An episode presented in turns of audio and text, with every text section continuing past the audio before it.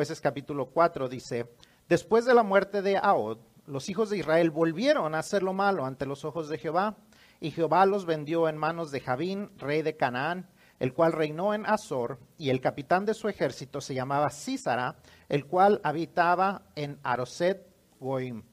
Entonces los hijos de Israel clamaron a Jehová, porque aquel tenía novecientos carros errados y había oprimido con crueldad a los hijos de Israel por veinte años.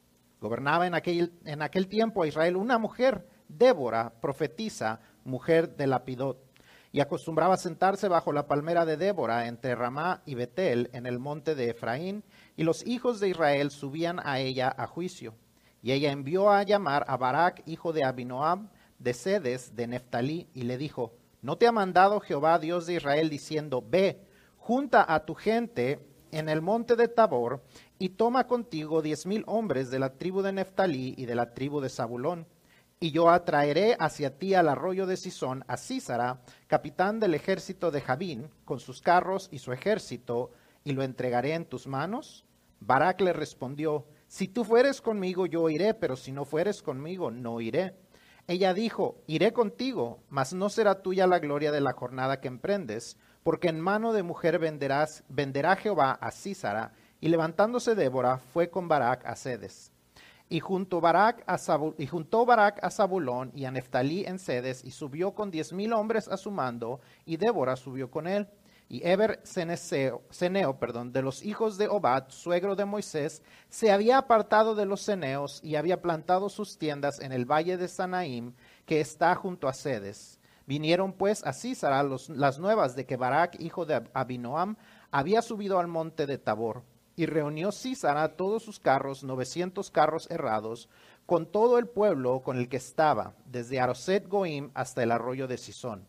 Entonces Débora dijo a Barak, levántate, porque este es el día en que Jehová ha entregado a Císara en tus manos. ¿No ha salido Jehová delante de ti? Y Barak descendió del monte de Tabor y diez mil hombres en pos de él. Y Jehová quebrantó a Císara, a todos sus carros y a todo su ejército, a filo de espada delante de Barak, y Císara descendió del carro y huyó a pie. Mas Barak siguió los carros y el ejército hasta Aroset Goim, y todo el ejército de Císara cayó a filo de espada hasta no quedar ni uno. Y Císara huyó a pie a la tienda de Jael, mujer de Eberseneo, porque había paz entre Javín, rey de Azor, y la casa de Eberseneo. Y saliendo Jael a recibir a Císara, le dijo, ven, señor mío, ven a mí, no tengas temor. Y él vino a ella a la tienda, y ella le cubrió con una manta. Y él le dijo, te ruego me des de beber un poco de agua, pues tengo sed. Y ella abrió un odre de leche y le dio de beber y le volvió a cubrir. Y él le dijo, estate a la puerta de la tienda y si alguien viniere y te preguntare diciendo, ¿hay aquí alguno? Tú responderás que no.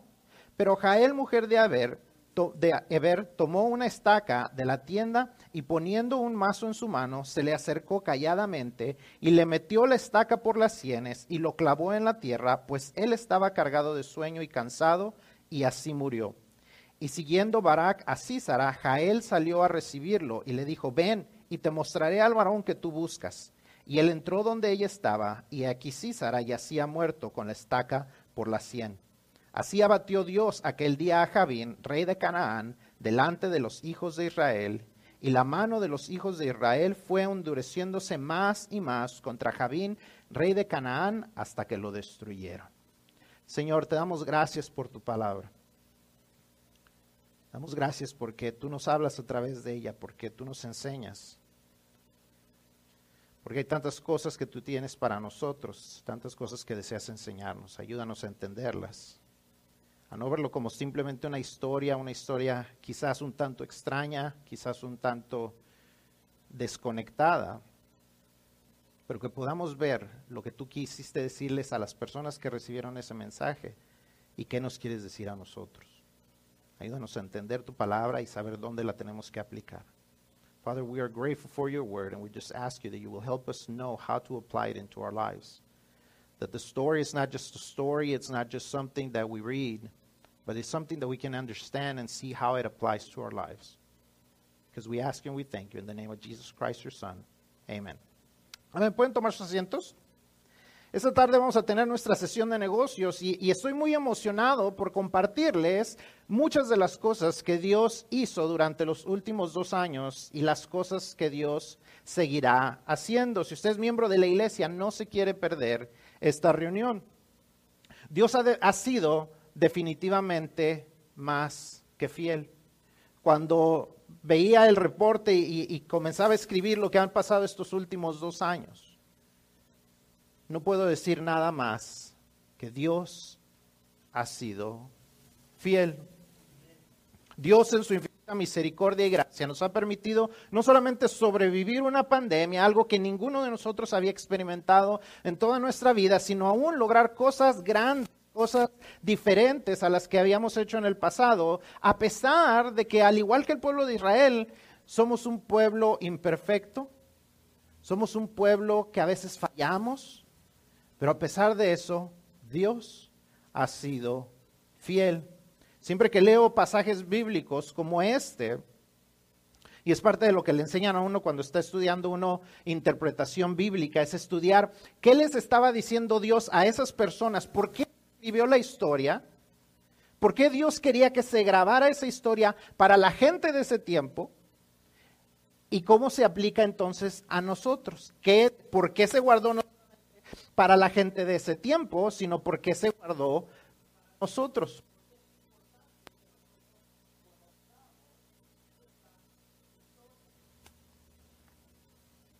¿Por qué es importante que nosotros conozcamos estas historias? Porque si usted puso atención a la historia, es una historia bastante rara. Es una historia con algunas cosas que no vemos en ningún otro lugar.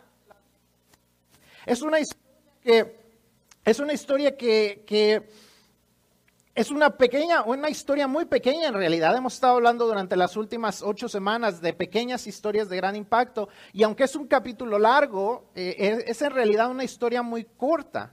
Es una historia de una batalla. Eh, el, el, preludio de la batalla, la batalla en sí peleada y luego qué sucede después de la batalla. Pero es en realidad una historia bastante corta. Eh, esta historia en sí eh, se encapsula en solamente dos capítulos, el 4 y el 5. El 4 está escrito como una prosa, como una historia regular. El 5 está escrito más como una poesía, como un canto. Pero es en sí la misma historia con distintos, con distintos puntos de, cómo se va escribiendo y distintos detalles acerca de la historia. Pero es una historia bastante pequeña, pero una historia bastante extraña ¿Por qué Dios quería que la supiéramos? Si no conecta con muchas otras cosas dentro de la historia, ¿por qué, Dios nos la pone en la Biblia y, desea que la estudiemos? Porque seguramente si Dios pone algo en la Biblia es porque quiere que lo estudiemos y lo sepamos. Entonces, ¿cómo conecta con nosotros? Y, y al leer la historia pienso mucho en cómo nos parecemos al pueblo israelita. Siempre me maravillo cómo un pueblo que vivió hace más de dos milenios del otro lado del mundo, una cultura completamente distinta a la nuestra, y a pesar de eso, nos parecemos mucho. Era un pueblo bastante imperfecto, un pueblo que a veces seguía a Dios, a veces no. A veces le rogaba a Dios, a veces andaba buscando sus propias ayudas, pero Dios siempre se mantenía fiel. En todo tiempo, al igual que en nuestras vidas, Dios se mantiene, fiel. En tiempos de grandes dificultades, dificultades que aún venían a veces como desobediencia y eh, eh, como resultado de su desobediencia y como resultado de su, de su pecado, su infidelidad, infidelidad a Dios, Dios siempre estaba ahí. Y de la misma manera Dios siempre está a nuestro alrededor. Para cuando nosotros clamamos, Él siempre está escuchando. Vemos que el pueblo de Israel eh, había hecho lo malo, nos dice que hizo lo malo delante de, de Dios, que se fue detrás de otros ídolos. Y entonces vienen las consecuencias y de entonces ellos ruegan a Dios y ¿qué sucede? Dios actúa. Cuando hay arrepentimiento, Dios actúa, pero Dios no solamente actúa, sino entonces les dice a ellos que también tienen que actuar, que ellos tienen que hacer algo y es ahí donde vamos a entrar dentro de la historia, porque como dice el título del mensaje, vamos a estar estudiando la historia de Débora y eh, cómo Dios está llamando. Dios hace un llamado dentro de la historia de Débora y Dios continúa llamando a las personas. Dios continúa llamándonos como seres humanos, en especial aquellos que somos ya hijos de Dios. Dios nos está llamando a cumplir su voluntad. Vemos la historia de Débora y la verdad es que Débora era una mujer bastante normal, aunque era una mujer muy especial, al mismo tiempo era una mujer bastante normal, era especial. Vemos que eh, era una, es la única juez mujer que se menciona en todo el, el libro de jueces. De todos los jueces es la única mujer, es la cuarta juez que se menciona y es la única juez mujer que se menciona. Era también profetisa, que quiere decir que ella hablaba lo que Dios quería decirle al pueblo. Era una mujer especial, pero al mismo tiempo era una mujer bastante común y corriente. Tenía su trabajo, su trabajo era ser jueza. Era una esposa, era una mujer de, familia. Vemos que ella era una mujer que era parte de su familia. Nos menciona que era la esposa de Lapidón. En medio de sus ocupaciones normales, Dios le da un mensaje, Dios le da un llamado, un propósito particular que tenía en la vida de ella para llevar a cabo sus planes. No solamente vemos a ella como un, como un personaje importante de la, de la historia, sino también vemos dentro de la historia a Barak. Barak, un, un hombre que guió al ejército de tal manera como, como Dios deseaba, Dios le hace un llamado a Barak y él obedece. Y vemos a Jael, una mujer que ni siquiera era del pueblo israelita, pero de alguna manera ella sabía lo que tenía que hacer, porque Dios le había hecho un llamado especial. La obediencia de los involucrados al llamado de parte de Dios les permitió disfrutar y participar de la victoria que Dios había prometido. Dios tiene ya la victoria asegurada. Si leemos su palabra, la victoria ya está asegurada para Dios. Pero Dios es tan bueno y tan misericordioso que aunque nosotros somos bastante imperfectos, al igual que el pueblo de Israel, también nos permite participar de sus victorias. Pero para eso Él tiene un llamado y nosotros tenemos que escuchar su llamado. See, God has a calling for our lives. As you read this story, it amazes me how they are a lot like us. How the people are a lot like us. They, they act a lot like us. They lived two millennium before us more than two millennium before us. They lived uh, in a completely different place on the other side of the world, and yet they acted a lot like us. They knew God, but yet sometimes they started doing their own thing, and then they faced the consequences. They called out to God, and God always responded because God is always faithful. In spite of us being unfaithful, God is always faithful. As I think about, as I, do, as I was preparing a report for tonight's uh, business meeting, I thought, I thought about the great things that God has done in the last two years.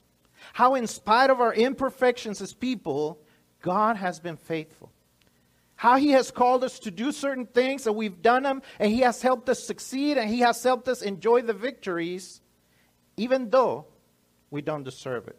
And so, as we study the story of, of, of of, of Deborah and Barak and, and, and Jael, we see that God had a calling for them. And when they responded obediently to the calling, we can see that they got to enjoy the victory alongside with God.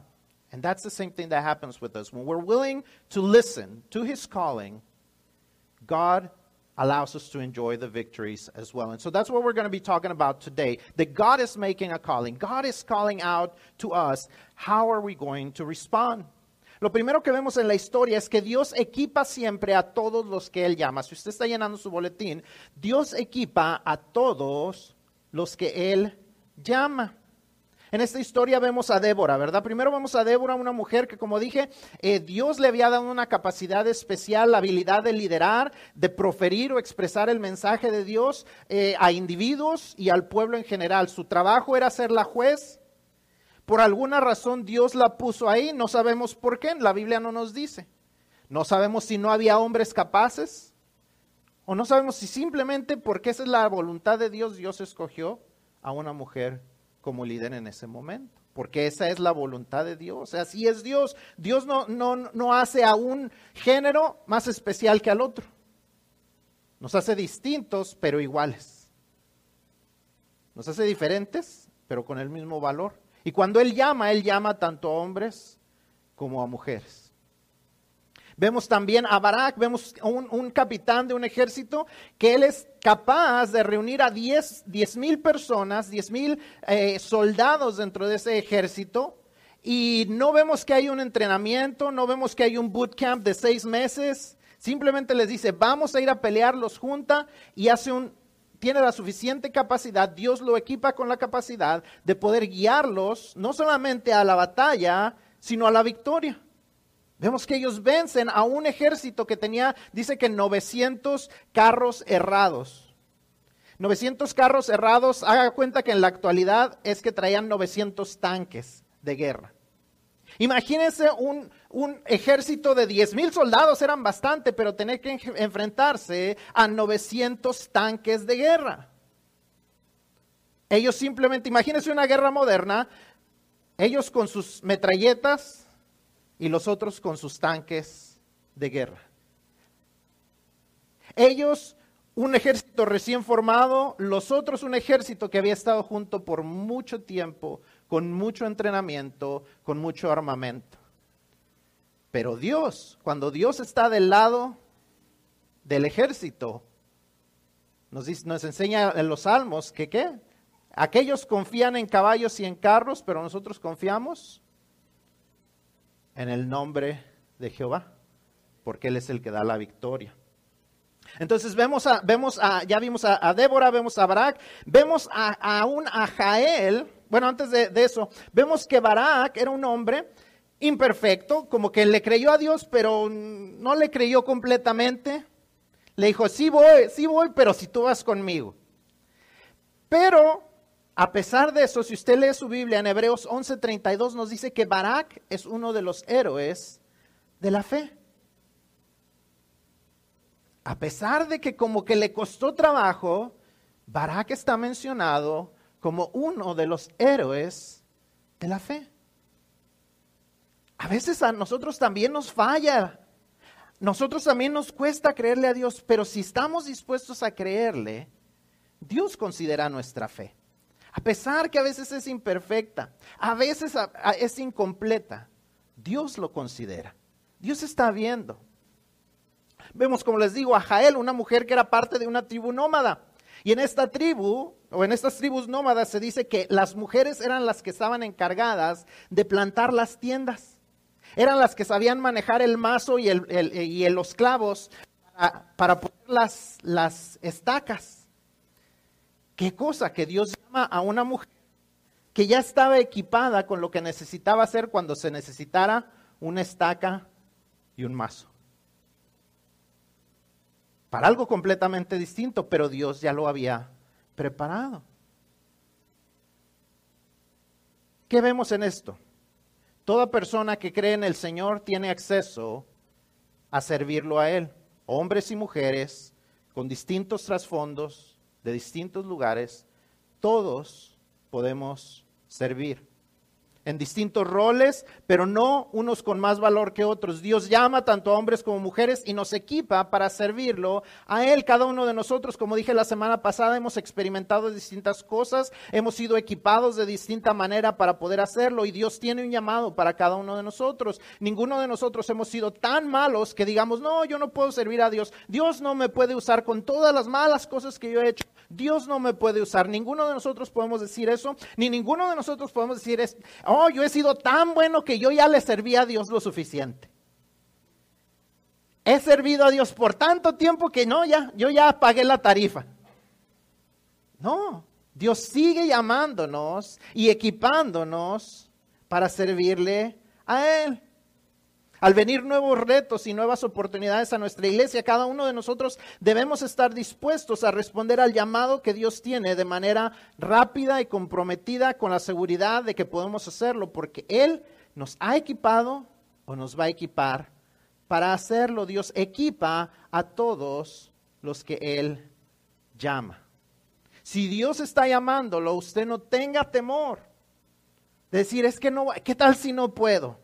¿Qué tal si fallo? No, si Dios le está diciendo, sírveme, puede usted tener la seguridad que usted no lo hace por sus propias fuerzas. Dios le da la fuerza. First thing that we see is that God equips everyone that he calls. We see how he calls different people in this story.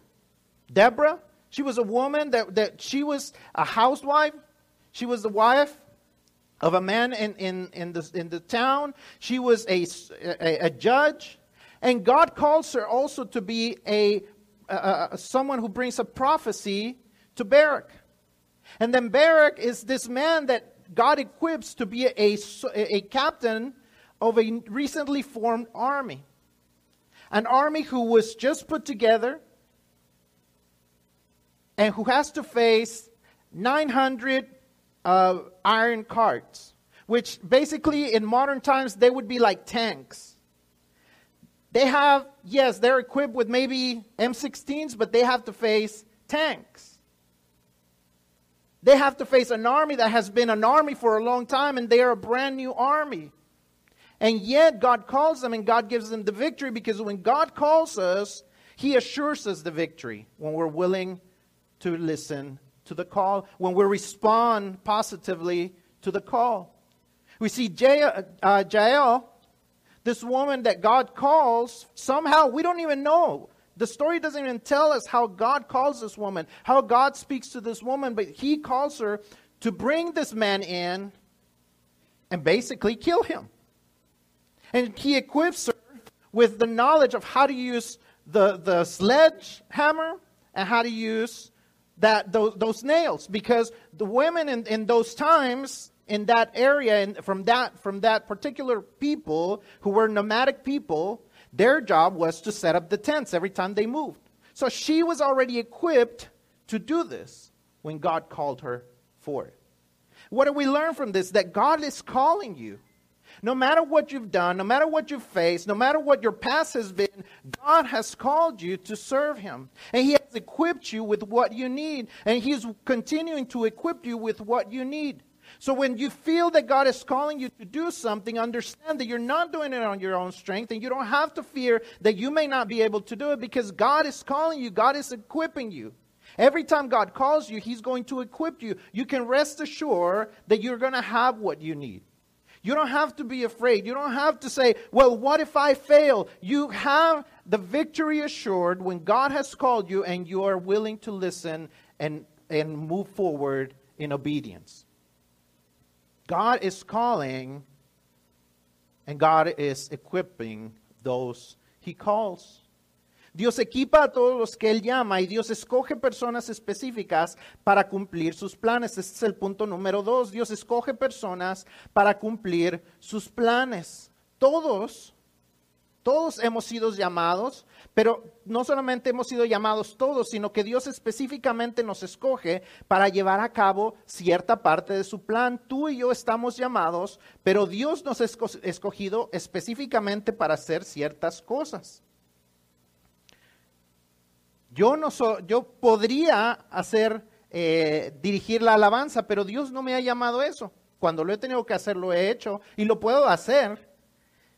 Pero Dios ha llamado a Abigail a hacer eso.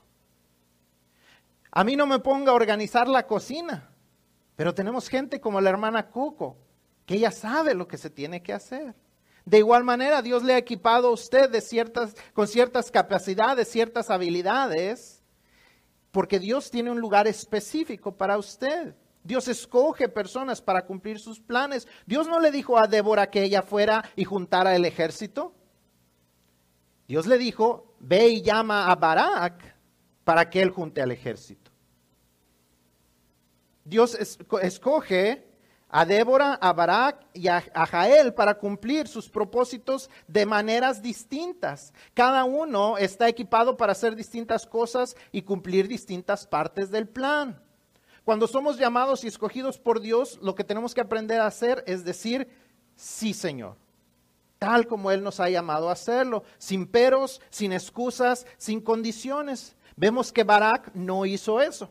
¿Qué le dijo eh, Débora a Barak? ¿Que no ha entregado ya Dios en tu mano a Císara? Y le dijo, ah, bueno, yo voy si vas tú conmigo. Pero si no, yo no voy. Dijo, bueno, yo voy a ir contigo, pero ahora la gloria será para una mujer.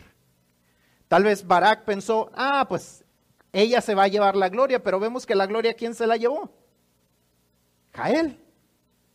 Ella estaba, eh, eh, eh, Débora estaba profetizando acerca de quién tomaría la gloria, quién sería glorificada, aparte de Dios, en, en hacer eso. Pero Dios le había dicho que la, había entregado en las manos a Císara, en las manos de quién. ¿Mm? Antes de eso él le había dicho, ¿no las has entregado en tus manos? Dios le estaba entregando, le había hecho la promesa primero a Barak y Barak no quiso, puso una condición.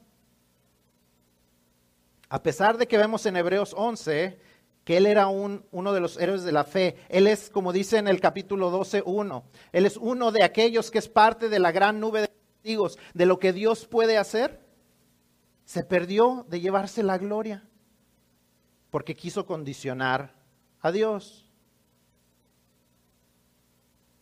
¿Alguna vez has condicionado a Dios? Señor, sí te voy a servir, pero ahorita no. Sí te voy a servir, pero, eh, pero no quiero en este ministerio. O no quiero con esta persona. Sí te voy a servir, pero ah, primero ayúdame en este asunto. Hoy, Señor, si tú me ayudas en este asunto, no te voy a servir. Condicionamos a Dios y nos perdemos de lo que Dios quiere hacer en nuestras vidas. El versículo, 5, el versículo 24 perdón, del capítulo 5 nos dice que Jael es bendita porque hizo lo que se le había comandado a hacer, sin pensar en las consecuencias. Si, si ponemos atención en lo que jueces 4 dice, dice que su esposo de Jael tenía un convenio de paz con el rey de Canaán. O sea, ella podría traer un conflicto a su esposo, pero ella no se pensó eso.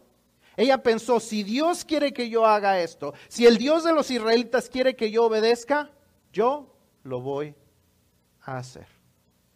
No pensó en consecuencias, no condicionó, bueno, Dios, si mi esposo dice que sí lo hagamos, entonces lo matamos. No, ella no condicionó a Dios, ella obedeció y disfrutó la victoria y la bendición. Ella obedeció y gracias a eso Israel pudo vencer a los cananeos hasta deshacerse completamente de su opresión. Su obediencia fue parte de lo que trajo la libertad a los israelitas y la gloria a Dios. Y eso nos muestra que nuestra obediencia trae alabanza a Dios. El capítulo 5, versículo 2 dice, por haberse puesto al frente los caudillos en Israel, por haberse ofrecido voluntariamente el pueblo, load a Jehová o alabar a Jehová. Cuando la gente se levanta voluntariamente y dice, sí te voy a servir, Señor, el nombre de Dios es glorificado. No vemos que se voluntarían para grandes cosas. Simplemente dice, cuando se levantan voluntarios, Dios es glorificado. Cuando Dios nos llama como iglesia a levantarnos, y obedecemos, Dios es glorificado. Cuando Dios nos llama y nos dice, quiero que hagas esto en mi iglesia, cosas grandes, cosas pequeñas, cosas que toda la gente ve, cosas que nadie ve, cuando nosotros obedecemos, Dios es glorificado. See, God has called us, but and He has equipped us But he also picks us for specific things. He chooses people to accomplish his plans. See, he chose specific people. He, he chose Deborah, he chose Barak, he chose Jael with different backgrounds, with different abilities, because different things in his plan needed to be accomplished. And in the same way, God chooses you to accomplish different things. Some things are going to be seen by people, some things that no one might be able to see. Some things people may not may not notice until they're noticeable. What I mean by that is can you hear how quiet it is here? It's so quiet. I love our new babies.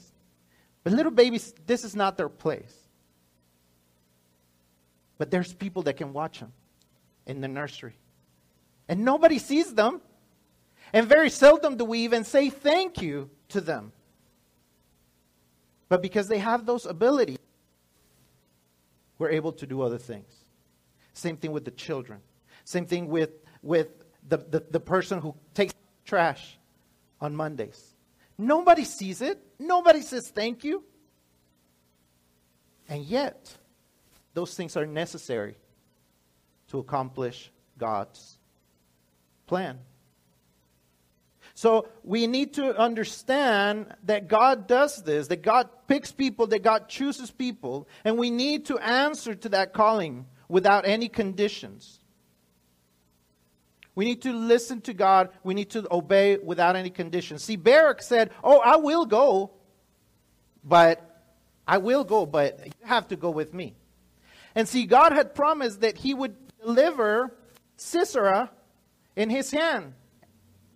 But when He puts a condition, then He says, Okay, Deborah says, Okay, I'll go with you, but guess what? The glory is no longer going to be for you. He will no longer be delivered in your hands he will now be delivered in the hands of a woman. See, when we try to condition God as, as to what we do or how we do it or, or what we are willing to do, then we miss out on God's blessing and God's glory for us. So we need to make sure that we are responding and we're responding in obedience. See, every time we listen and obey, we bring glory to our God. Judges 5 2 says, When the leaders led in Israel, when the people volunteer, blessed be the Lord. Whenever we volunteer, whenever we see a need and fulfill a need in the church, we are bringing worship to the Lord. Every time you do something, whether anybody sees it or not, you're bringing blessings and glory to God. So eh, whenever God is calling you to serve, obey, walk in obedience. Because God loves and blesses those who are willing to obey. Dios ama a los que participan, Dios bendice a los que participan, pero hay una cosa que vemos en la historia también y que tenemos que aprender es que Dios detesta a los espectadores. Dios detesta a los espectadores. Dios ama a los que participan, pero Dios detesta a los espectadores. Como les dije, el capítulo 4 nos da una parte de la historia, el capítulo 5 nos da otra parte de la historia. No la vamos a leer porque no tenemos todo el tiempo, pero nos vamos a ver algunos de los, de los versículos que, nos, eh, que, habla aquí en el capítulo 5. Eh, cuando ya han ganado la victoria, Dios escribe este cántico y en el cántico ella nos da algunos otros detalles acerca de lo que pasa en la historia. Dentro del canto de Débora y Barak se reconoce que hay algunos que se levantaron a la guerra. Capítulo 5, versículos 12 al, 15, la primera parte, Débora menciona cómo Dios la ha llamado a ella a despertar y ponerse en acción junto con Barak. Ellos son apoyados por los nobles, por las de las tribus de Efraín, de Benjamín, de Maquir, que era parte de la tribu de Manasés, por, eh, por Zebulón, por la tribu de Zebulón, por la tribu de Isaacar todas estas tribus se juntaron para ir y pelear contra los cananeos que estaban oprimiendo a Israel. En el momento que hubo la necesidad de actuar, respondieron al llamado de Dios. Cuando hubo una necesidad, se levantaron y dijeron, vamos a la batalla. ¿De dónde salieron los diez mil? De entre todos estos. No todos a lo mejor estaban afectados igual. No todos tal vez habían sufrido la, opresión, pero cuando hubo la necesidad, estos se levantaron y fueron. El capítulo 18 nos dice que los de Neftalí, los que eran de la tribu de Barak, obviamente también se levantaron y arriesgaron su vida para obedecer a Dios y llevar a cabo sus planes. Versículos 24 al 27 se enfocan completamente en las acciones de, Jael y la bendicen por tomar acción y matar a aquel hombre que había tratado de manera cruel a Israel. Ella no pensó en, ay, es que yo soy mujer, es que él es un hombre y es un hombre de guerra. No pensó en los obstáculos, simplemente pensó en lo que se necesitaba hacer y lo hizo. Dios cumplió lo que había dicho de que la honra sería para una mujer porque ella obedeció sin ninguna condición. Vemos que Barak se fue a corretear a, a, Císara, pero ya cuando lo encontró, ¿dónde lo encontró? Muerto. Él quiso alcanzarlo, pero ya se había perdido de la bendición.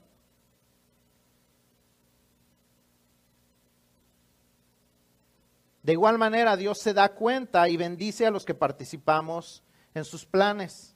Aquellos que estamos dispuestos a decir sí a su llamado, a obedecerlo y a servirlo, a compartir el Evangelio y a servir a nuestros semejantes, podemos tener la seguridad de que Dios ve nuestro trabajo y lo bendice. Que Dios bendice, a pesar de que somos imperfectos, Dios bendice nuestro trabajo y no solamente bendice nuestro trabajo, sino nos bendice a nosotros.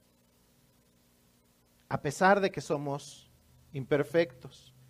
El pueblo no había sido, no había sido imperfecto, había sido, perdón, no había sido perfecto, había sido bastante imperfecto. Había fallado, se había ido tras otros dioses.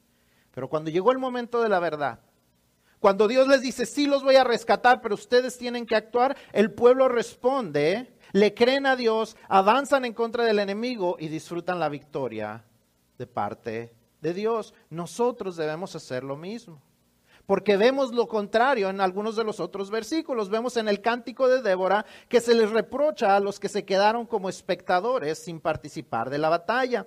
Versículo 15, la segunda parte, y el versículo de 16 dice que los de Rubén se les reprocha porque se la, se la pensaron demasiado. Dice que había en su corazón intenciones de ir a la guerra. Dice, a grandes, tenían grandes propósitos de corazón.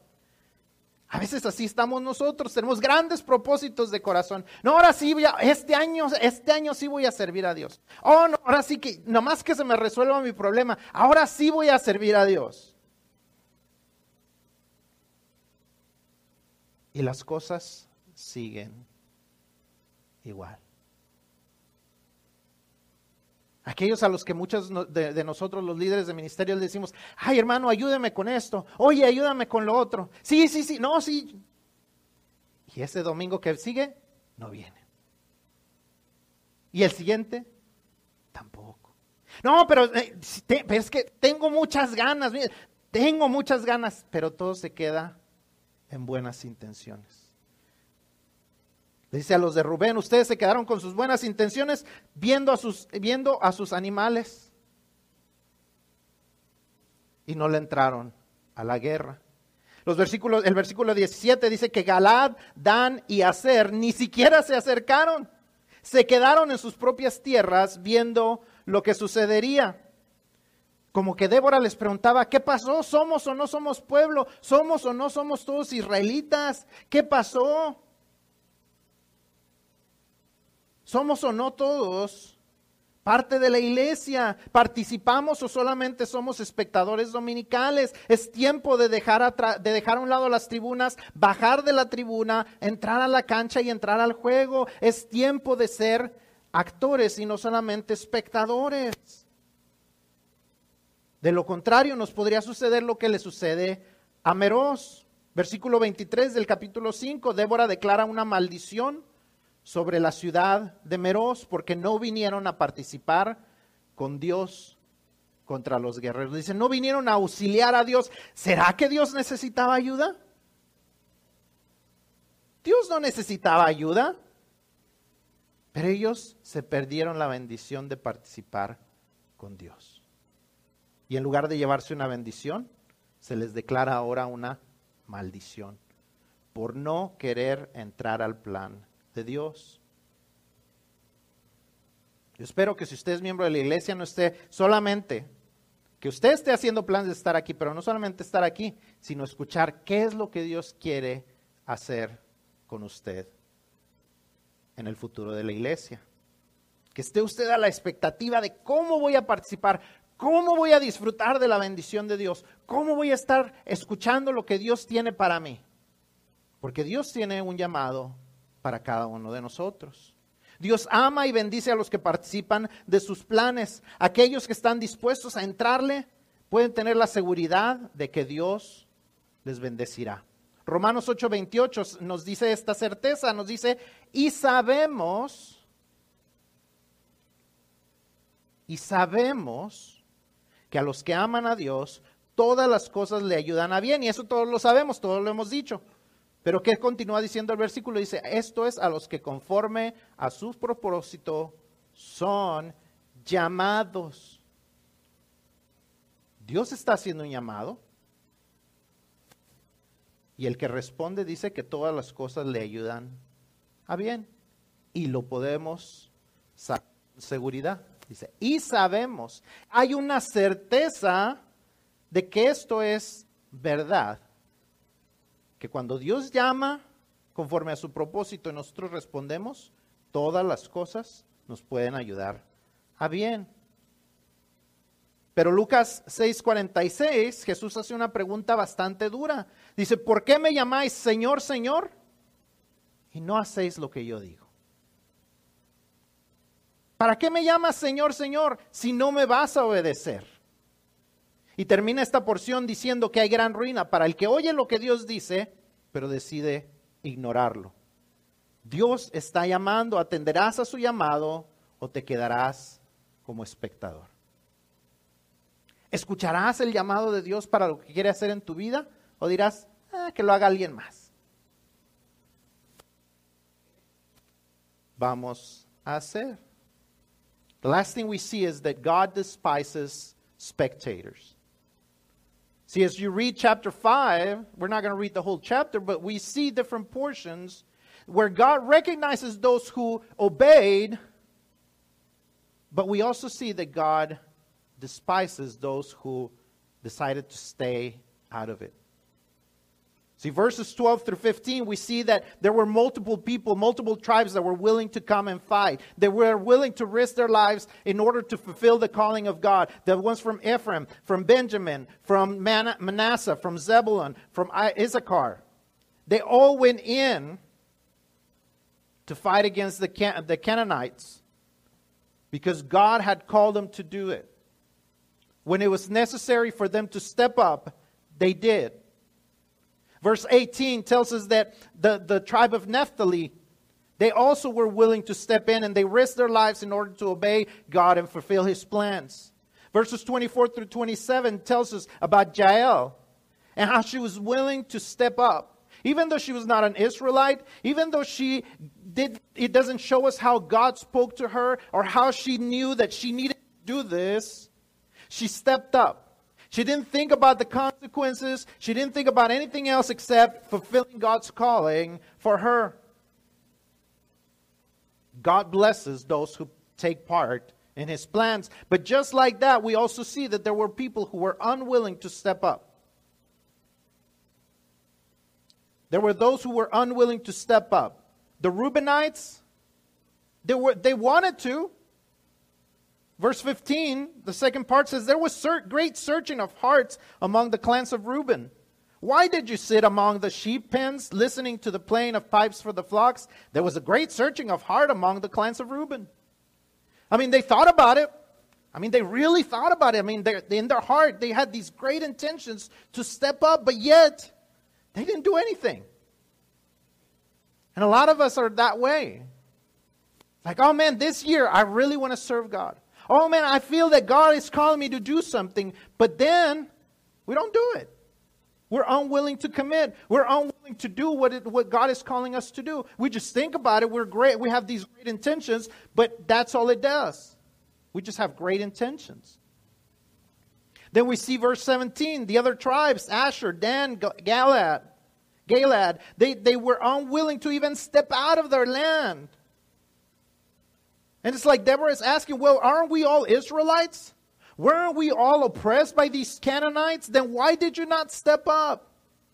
And my question would be similar. are we not a church? Isn't everyone who is part of the, the congregation part of the church? Are we not all the ones who need to step up and fulfill the calling and do what is necessary? Or should it only be a few people from the church? Aren't we all the ones who should respond? Isn't God calling all of us? Because if we don't respond positively, then we might have a problem, just like the, the people from uh, Maraz had. That instead of being blessed for taking part, they're actually cursed. says, Curse Moros, says the angel of the Lord. Bitterly curse her inhabitants, for they did not come to help the Lord, to help the Lord with the warriors. I mean, God didn't really need help. Obviously, He didn't need help. He still did it. But they missed out. And instead of being blessed, they were cursed. God blesses those whom he calls. We can be certain of that. Romans 8:28 says, "We know, we know. We can be certain of this that all things work together for the good of those who love God." And we are like, "Oh, well, we love God, so everything works together for us." But no, the verse continues and says, "Who are called according to his purpose." God blesses those, God figures out for things to help out those who are willing to listen to the call and respond to the call. We know that. We can be certain of that. But the opposite, we see Luke chapter 6, verse 46 says, Why do you call me Lord, Lord, and don't do the things I say? And if you continue reading that, that, that uh, chapter,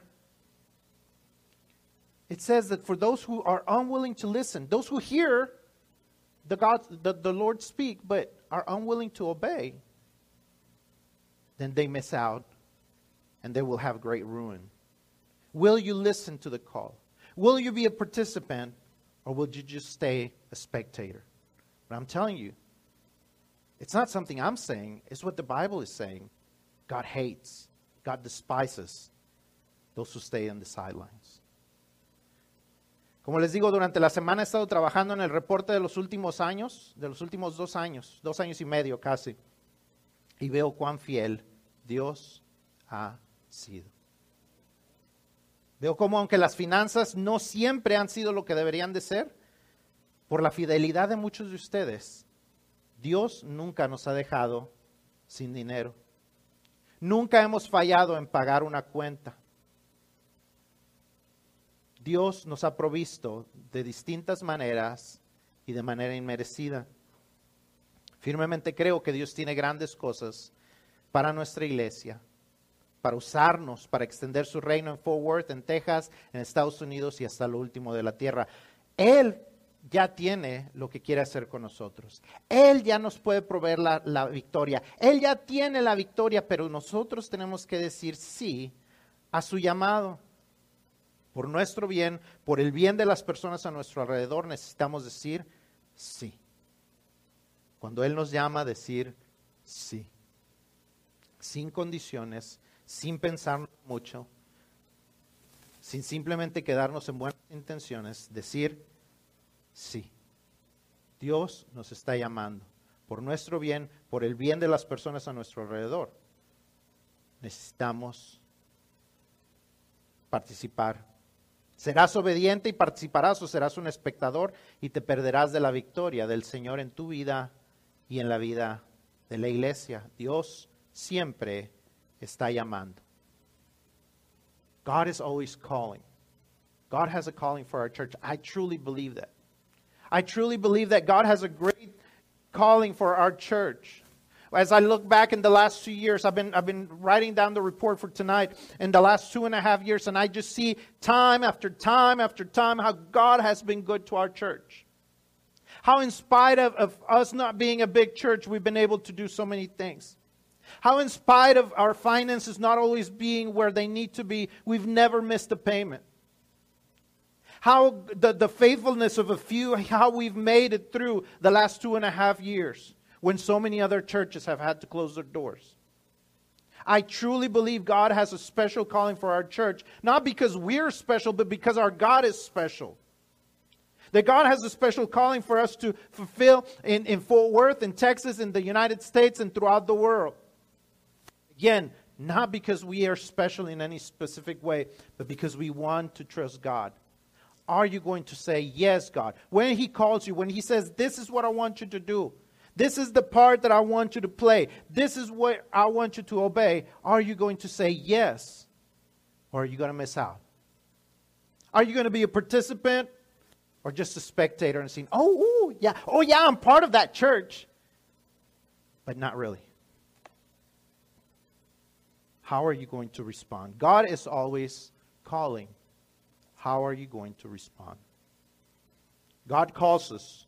First, He calls us to the gospel, to trusting Him as our Lord and Savior. Perhaps you need to respond to that calling. Maybe you've never trusted Him as a Savior, and that's why you've been in the sidelines. Maybe God is calling you to obedience and commitment, and, and you, made a, you, you made a decision for Christ, but, but you have not been baptized yet. And so you haven't been able to serve because you haven't been baptized. God is calling you. Maybe you're you made a decision for Christ, you've been baptized, and God is calling you to serve and you just don't know where. God is calling you. Dios está llamando siempre. Puede ser que Dios esté llamándote a ti para creer en Él, en él como, como Señor y Salvador, en Cristo como Señor y Salvador. Tal vez no has participado porque ni siquiera sabes quién es Cristo o no tienes una relación personal, has estado como espectador escuchando, pero no has hecho una decisión por Cristo. Hoy es el día en que Dios te está llamando. Quizás has hecho una decisión por Cristo, pero no has tomado el paso de obediencia, no te has comprometido con Dios y con la iglesia en, el bautismo y Dios te está llamando y diciendo, yo quiero que participes. Es tiempo de responder. Quizás ya, te, hiciste una decisión ya te bautizaste, pero todavía no estás sirviendo en alguna manera, o Dios está llamándote a servir en otra manera o en más cosas y no le has respondido. Dios te está llamando. ¿Cómo vas a responder? Dios siempre está llamando. ¿Cómo vas a responder? God is always calling. I don't know if you've ever sent a message. And, and now, modern times, whether you're on Messenger, whether you're on, uh, on, on messages on your, on your iPhone, but you can see when somebody has read your message and then you never, get, you never hear back. They just leave it on read. How frustrating is that? You know they read it. You know they've seen it. But you're stuck. How frustrating is it when we leave God on red? When He's made the call, when He sent the message, and yet we just choose to, yeah, we heard it, we seen it, we read it, we. But I'll, I'll, I'll answer back. And I'm, I'm the worst. If I don't respond to a message, I either respond now or never. Because I'll forget.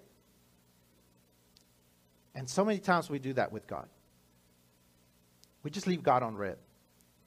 A veces mandamos mensajes, ahora la tecnología nos deja saber ya hasta si lo leyeron o no lo leyeron. Y qué frustrante es cuando nos dejan en visto. mandamos el mensaje y vemos, ah, ya lo leyó, ah, seguramente va a responder. Ahora sí ya me va a responder. Yo le mandé el mensaje ayer, le mandé el mensaje hace una semana y no me ha respondido. ¿Me irá a responder o ya? Y nomás y decimos, no, pues es que me dejó en visto. Qué triste cuando dejamos a Dios en visto. Cuando Dios nos llama, cuando Dios nos manda el mensaje, cuando Dios nos está diciendo qué es lo que Él quiere que hagamos y ahí lo dejamos. Lo dejamos a un lado. Hicimos quizás después. Y al igual que con mucha gente, ese quizás después, si ya no respondimos en ese momento, ya no respondimos. Qué frustrante debe ser eso para Dios, que lo dejemos en visto. Si usted ha, ha, oído el llamado de Dios de alguna manera, no lo dejen visto. Responda.